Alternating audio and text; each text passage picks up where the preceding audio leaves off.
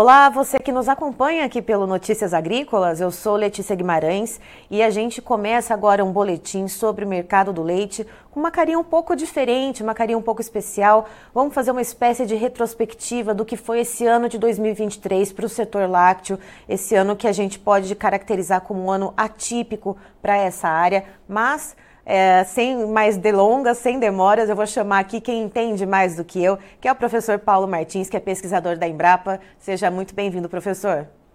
Letícia, prazer em falar com você, fechando o, ouro, o ano com chave de ouro, tendo a oportunidade de conversar com você e com todos que seguem Notícias Agrícolas. A honra é toda nossa, professor, em te receber aqui, receber as suas informações que são sempre num contexto muito amplo.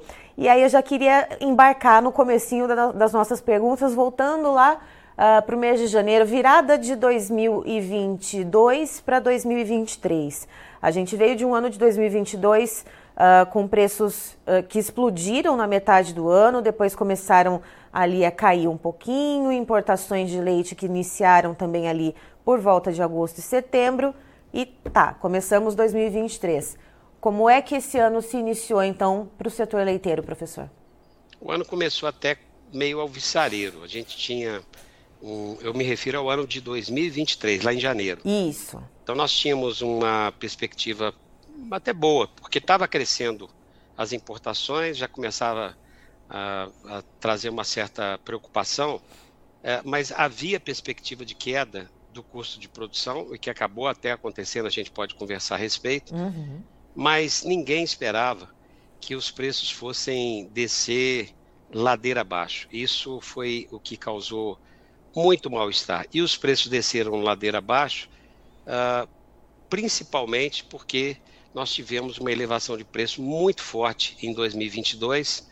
Isso acabou estimulando o consumo uh, de produto importado. Então, a entrada de produto importado fez com que nós tivéssemos na própria gôndola, e não foi só na, na produção, um deslocamento da produção brasileira. Nós começamos a ter produtos aqui vindos da Argentina que foram ganhando espaço e nós vamos terminar esse ano de 2023, agora estamos já fechando o ano, quando nós abrirmos 2024, 2024 o IBGE fatalmente vai dizer que nós tivemos deflação para o consumidor, ou seja, queda de preço dos produtos na mesa do consumidor.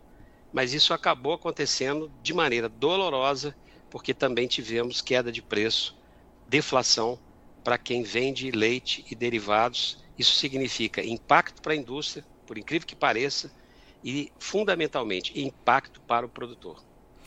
E o que pesou mais, né, durante todo esse ano, a gente teve uh, nos pagamentos que a gente vê mensalmente, professor, Uh, as quedas esse ano elas começaram ali no mês de maio. A gente vem de seis quedas uh, consecutivas no pagamento do leite ao produtor. E o que tem sido, o que tem pesado mais nisso são as importações? Sem dúvida alguma, são as importações. Mas uh, isso é, é o lado evidente, é o lado que se percebe. O que a gente tem que ir é na raiz. E aí existem duas raízes. A primeira raiz, que nem é falado e passa desapercebido, tem a ver com preço no mercado internacional. Uhum. Preço no mercado internacional, ao longo de todo 2023, ficou muito ruim. E por que, que ficou ruim? Porque esse ano a China não foi comprar leite, comprou muito pouco. Então vamos entender. Historicamente, leite é um dos produtos, leite e arroz são os dois produtos mais protegidos no mercado internacional. Todo país tem alguma política claramente estabelecida para proteger o seu mercado interno. O Brasil até que não tem. Mas uh, isso significa dizer que os preços no mercado internacional são preços muito artificiais, ou eram, até que a China surgiu como compradora de leite. Na medida em que a China foi comprando, foi comprando, foi comprando, e por outro lado, na medida em que a União Europeia parou de subsidiar, porque qual que era a política da União Europeia? A União Europeia pagava um preço muito elevado ao produtor para garantir renda ao produtor e criava uma barreira tremenda à entrada dos seus produtos, de produtos importados. Mas ela criava uh, tanta facilidade para a produção que juntava produto. E aí juntava produto, o que, que ela fazia? Colocava no mercado internacional com preço artificial ou doava. Então, com isso, os preços no mundo de leite e derivados sempre foi baixo. Por isso que o, o comércio de derivados lácteos é muito pequeno, é 5% da produção mundial. Não é como soja, que você tem grandes produtores e grandes consumidores. O grande produtor que a gente tem é Nova Zelândia, só para a gente ver que né, não é uma coisa assim tão relevante. Então, é o grande exportador, melhor dizendo. Uhum. Então, nós não temos essa característica de grande mercado internacional.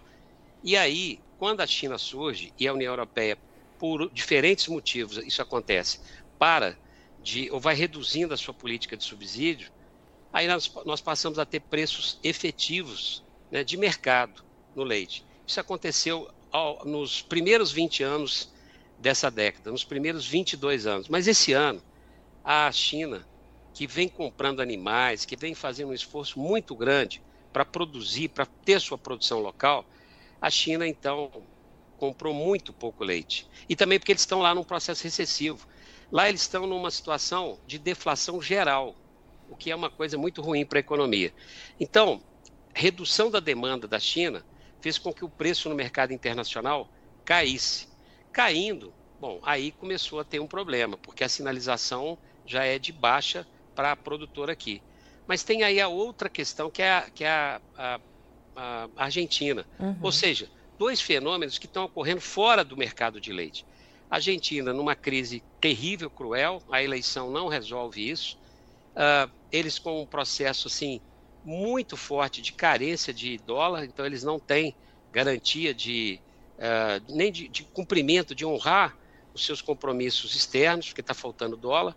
Então o peso começou a ficar muito desvalorizado e continuamente foi desvalorizando. Conclusão: os produtos argentinos estão muito baratos para qualquer país. Os produtos, inclusive, se você quiser comprar propriedade e tudo mais lá.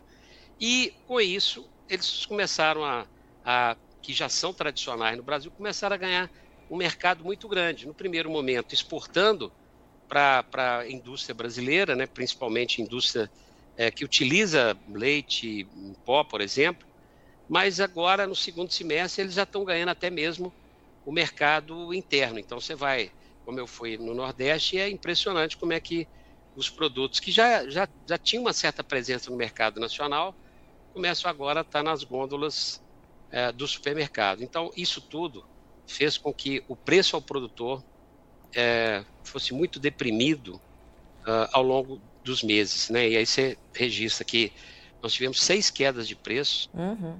Aqui é uma coisa muito dolorosa, né? É, inclusive uh, tem um levantamento aqui do CPEA, né, do Centro de Estudos Avançados em Economia Aplicada da USP, né, da Exalc USP, que no acumulado entre janeiro a novembro desse ano, uh, se a gente pensar né, equivalente em litros de leite, se importou cerca de 1,8 bilhões de litros, o que comparativamente com janeiro a novembro do ano passado é um pouco mais de 77% a mais em volume, professor. Uh, como que isso impacta o mercado? Isso faz com que é, produtores menores, né, de médio, de média menor escala, uh, acabem deixando a atividade? Então, isso também aconteceu no momento em que o consumidor ele começou a, a reduzir o seu consumo. A gente tem que lembrar que no início do ano, uma das conversas frequentes era a ocupação uh, na mesa do consumidor, cada vez mais intensa, dos chamados produtos análogos, ou seja, produtos que levavam lá amido e coisa e tal, uhum. que não era uhum. é, leite puro. Então, o preço também ao produtor, ao consumidor caro no início do ano, estimulou uma retração do leite. Então o preço foi caindo também por conta disso, porque a demanda não foi só a questão da importação, a demanda impactou. E aí qual é a, a, a assim, o resultado disso?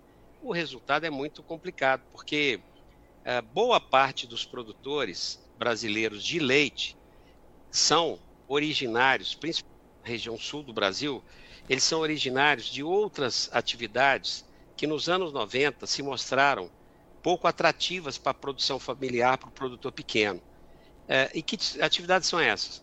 Grãos, avicultura, suinocultura. É, nós começamos a ter um padrão de produção de larga escala que os produtores pequenos não conseguiram se viabilizar. E eles então foram para a atividade leiteira.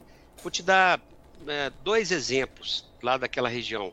A Aurora, que chegou a ter 2 milhões de litros de leite por dia na mão, uhum. e foi para o leite, né? montou a sua, a sua estrutura de processamento, porque é uma cooperativa, e os produtores que antes eram produtores de proteína animal, do tipo suinocultura, avicultura, foram para o leite, e aí ela acabou tendo que entrar no leite, e o mesmo aconteceu com a Frimeza.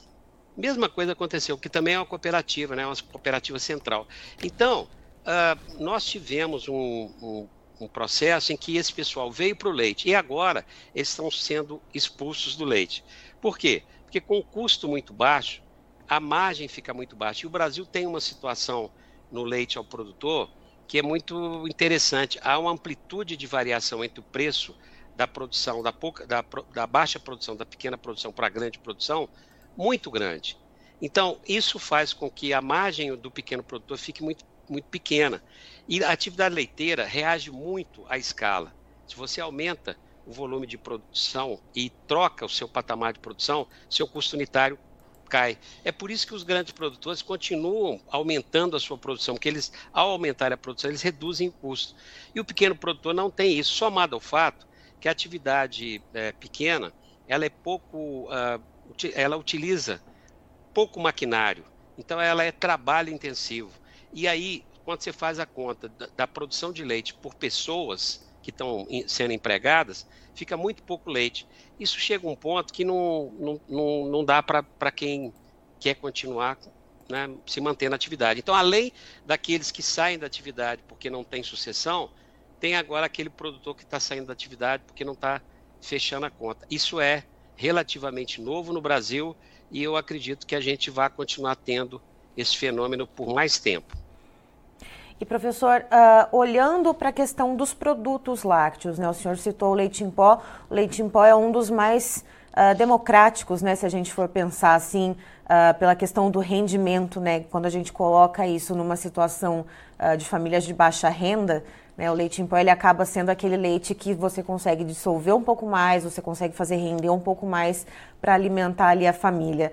Uh, nesse ano de 2023, se a gente olhar para toda a cesta de lácteos, uh, qual que se sobressai mais uh, em relação à demanda? Qual se sobressai mais em relação à volatilidade de preços? Se o senhor puder trazer alguns exemplos aqui para nós. Está acontecendo um fenômeno interessante, né? O leite em pó ele é importante também porque ele é um produto transacionável no mundo inteiro. Então, uhum. quando alguém importa leite, importa uh, na forma de leite em pó. Então, uh, nós tivemos até agora uma estagnação do consumo de leite fluido. E muito provavelmente isso aconteceu porque o leite em pó teve uma crescida. A gente não tem esses dados ainda de fechamento do ano, que o ano não fechou, mas o fato interessante é que outros produtos já estão reagindo a preço. Então, por exemplo, queijo. A gente está é, tá surgindo no Brasil apreciadores de queijo, então nós estamos começando a ter é, uma demanda boa de queijo. Isso é muito importante porque o queijo uh, é muito concentrado, né? Quando você come um quilo de queijo, você está comendo uh, 10, 10 litros, de 8 a 10 litros de leite. Então, é, tem os produtos como iogurte, queijo, eles começam a reagir em termos de demanda, os preços começam, ainda estão deprimidos, mas começam a dar sinalização de melhoria. Não é o caso do mussarela, porque também é um produto muito commodity, e não é o caso do leite longa-vida, o HT. Então, esses dois produtos ainda estão uh, patinando. Mas a sinalização que a gente espera é que nós venhamos a ter, agora na virada do ano, a melhoria dos preços, tanto no mercado internacional quanto no mercado interno. E se isso acontecer como a gente espera, não é, não é esperar no sentido assim de torcer, não. É esperar no sentido de vislumbrar que isso venha acontecer. É, é provável que a gente tenha uma recuperação no mercado. Mas uma coisa é certa, Letícia. É, eu acho que nós mudamos de patamar. Nós não vamos ficar com essa importação de 3% ao ano, que é o padrão brasileiro, né? É, só para traduzir o que eu falei, em geral, nós consumimos algo em torno de 3% do que é consumido vem, é importado, uhum. e chegamos esse ano a 10%, em alguns momentos até 12%. Eu não acho que nós vamos conseguir, nós vamos continuar com 10, 12, mas nós não vamos conseguir ficar nos 3%, não. Eu acho que nós estamos mudando o patamar de consumo até que ocorra alguns fenômenos. E que fenômenos seriam esses, professor? Porque a gente viu esse ano uh, algumas medidas serem tomadas pelo governo federal, uh, algumas questões em relação à taxação, né, tarifa externa comum, uh, mexendo com algumas coisas, com alguns produtos lácteos importados, mas é, no frigir dos ovos a gente não viu muita mudança depois que essas medidas foram ali lançadas pelo governo federal, a gente não viu muito, muita mudança ali no preço pago ao produtor, né? Bom, primeiro ponto é o seguinte, que quando o governo toma decisão, não é como tomar remédio, né? Que você uhum. uh, imediatamente tem efeito. Por quê? Porque é, toda vez que você interfere na economia, você tem que dar prazo para os agentes se, se reposicionarem. E no caso, as medidas tomadas pelo governo só começam a fazer efeito no ano que vem, depois do carnaval. Durante Sim. o carnaval, eu diria. Então, nós não temos ainda os efeitos das políticas de governo relacionadas a ao que a gente está chamando aí de é, fim da renúncia do piscofins uhum. para as empresas que uh, produzem leite e que tinham a oportunidade de abater uh, no piscofins, que é um, um, imposto, parte do que ela gastava com assistência técnica. Então, esse é um ponto. Mas, além disso, é, nós vamos continuar tendo importação porque as empresas que não é, utilizam leite que não, já não compravam leite de produtor, empresas que compravam leite de laticínios, quem são essas empresas? Empresa que faz biscoito, empresa que faz doce, né? empresa que faz, é, que produz alimentos e de maneira geral que levam leite. Essas empresas elas vão continuar importando de países como Argentina, Uruguai, Nova Zelândia, mas principalmente Argentina e Uruguai. Então não vai ter um efeito tão imaginado assim da gente resolver o problema através dessa política. Nós precisamos ter alguma política é, de proteção do mercado mais, mais assintosa, mais dura, ou esperar a reação do mercado, como eu estava é, imaginando, porque é possível que a, que a gente vá ter uma melhoria, já começou a ter uma melhoria do preço no mercado internacional, a gente precisa ver como é que vai atuar a a China, se a China, se a China vai voltar a comprar, ela comprou muito pouco em, do, em 2023, então é, é, possível que ela volte a comprar melhor em 2024. Se isso acontecer, o preço sobe, porque a China, quando ela entra em qualquer mercado, ela, ela impacta, e quando ela sai, ela impacta também, porque ela é grande, compradora. E também ver como é que vai ficar as medidas lá no, na Argentina, porque na Argentina também as medidas tomadas ainda não fizeram efeitos, e o governo lá está tomando decisões no sentido de se reestruturar. E uma das decisões que eles estão tomando é reduzir subsídio. Então a gente não sabe se uh, como é que eles vão se comportar com os produtos exportados. Eles uhum. vão interferir. Tem produto lá exportado que é praticamente proibido exportar para aumentar a oferta interna. Né? Não é o caso do leite. O leite estão querendo que vendam porque o custo de produção está tá muito ruim. A principal empresa de lá o principal laticínio de lá, que tem 60% do mercado, está fechando 2023 no prejuízo. Os produtores estão recebendo a um custo de produção menor, um preço, a um custo é, um preço menor do que o custo de produção. Lá eles tiveram um impacto muito forte em termos de, é, de questões ambientais, seca, e teve muito produtor fechando fazenda, e não é fechar vendendo vaca para o vizinho, não porque isso não muda no, no resultado final. É fechar mandando para o açougue. Uhum. Então, há um ambiente ainda de dificuldade de previsão para essa mega crise que vive o produtor de leite brasileiro. Mas uma coisa é certa: nós não teremos uma folga tão grande como muitos estão imaginando. Tipo assim, virou o ano e dia 1 de janeiro, ano novo, vida nova. Dia, dia 1 de janeiro, ano novo, mas com as dores de 2023 ainda sendo sentidas.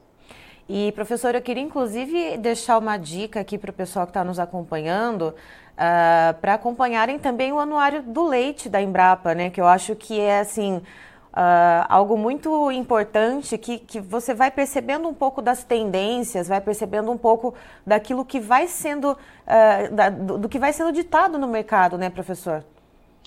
Então, Letícia, além do Anuário do Leite, a Embrapa mantém o Centro de Inteligência do Leite, e esse é um ponto fundamental. É, quem está na atividade tem que fazer dois esforços. É, um esforço é buscar eficiência. Como é que você busca eficiência? Com gestão dentro da propriedade. Outro é buscar competitividade. Como é que você busca competitividade? Vendo o que está acontecendo fora da propriedade. É, dentro da propriedade, a conversa é, é produtor e assistência técnica. Fora da propriedade, Embrapa tem o Centro de Inteligência do Leite, um conjunto de pessoas muito interessantes que se reúnem, inclusive, é, mensalmente e que uh, levam em consideração dados, tanto do IBGE, do CPEA, da OCB, enfim, é, e fazem análise de conjuntura. Quem entrar no cileite.com.br vai encontrar todo mês uh, boletins de análise de conjuntura e pode se cadastrar com um detalhe: é informação de excelente qualidade, isenta e sem custo algum, porque a Embrapa é pública. Então nós já somos pagos, né, aqueles que produzem para fazer o que fazem. Então eu acho que merece acompanhar, porque uh, cada vez mais nós vamos ter que ter produtores que olham, tem um olho para fora da propriedade, acompanhando todos os mercados, e um olho para dentro, porque a atividade leiteira é desafiadora e é intensiva em gestão.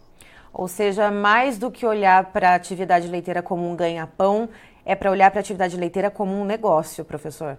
Como negócio. E aí eu aproveito até para falar, o CPEA também tem um, um, um, boletim muito bom, o CPEA da USP. Ou seja, se não quer olhar o da Embrapa, olha o do CPEA. Mas é isso que você falou, Letícia. É, acabou aquele espaço para quem produzia só porque gosta de produzir. Na vida, a gente não deve fazer o que a gente gosta, a gente deve aprender a gostar do que faz. Leite exige racionalidade, exige acompanhamento, olhar com olhar frio de quem tem contas a pagar, é claro que com a emoção para fazer as coisas acontecerem, mas está o tempo todo conversando, acompanhando, vendo as notícias que aparecem aqui no Notícias Agrícolas e em, outras, em outros espaços, para que ele possa tomar decisões uh, mais em consonância com essa atividade que é altamente desafiadora e com uma volatilidade muito grande do preço pago ao longo, ao longo do ano. Se não for assim, é muito difícil ser bem sucedido no leite e a partir de agora, cada vez será mais difícil. Certo, professor, muito obrigada. Foi uma honra bater esse papo aqui com o senhor. Espero recebê-lo mais vezes aqui para a gente poder trazer informações para a nossa audiência a respeito do mercado do leite.